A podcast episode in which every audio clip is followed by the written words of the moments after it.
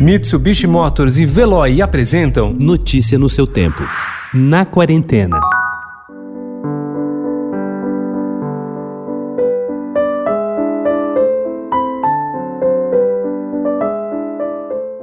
Desde Tiresias, a figura do profeta cego, que não enxerga o mundo palpável, mas vê adiante, é um arquétipo presente em peso na literatura ocidental. Pode-se dizer que na Argentina vivia um descendente dessa longa linhagem, um artista que já não enxergava bem as pessoas e as coisas, mas sempre viu muito além dos demais. Joaquim Salvador Lavado, cartunista Quino, o criador da Mafalda, morto nesta quarta. Aos 88 anos, sua figura já era frágil e vacilante nas últimas aparições públicas, que iam rareando à medida que o glaucoma avançava e lhe tolhia a capacidade de desenhar.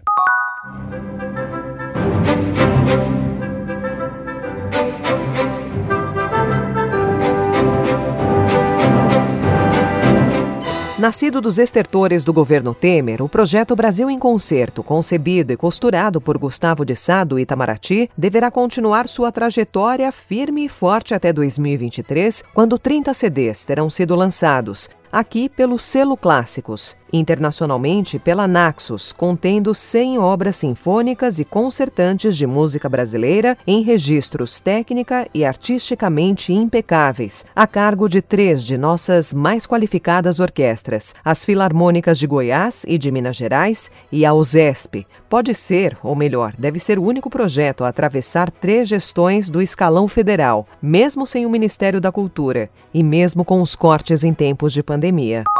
Se tem uma coisa que deixa uma mulher feliz, é um salão de beleza. Porque ela sai de lá linda. Ai! Quando elas têm um cabeleireiro que trata elas com carinho. Dia... Desde o começo da quarentena, Luiz Miranda, nascido em Santo Antônio de Jesus, no Recôncavo Baiano, deixou o Rio para evitar a aglomeração e também se recolher. Nesta quinta, dia 1 ele estreia uma nova iniciativa em termos de formato, mas com trajetória construída. Madame Sheila, sua personagem, ganha nova encenação em uma temporada de oito atos, dirigida por Monique Gardenberg e transmitida semanalmente pelo Teatro Unimed.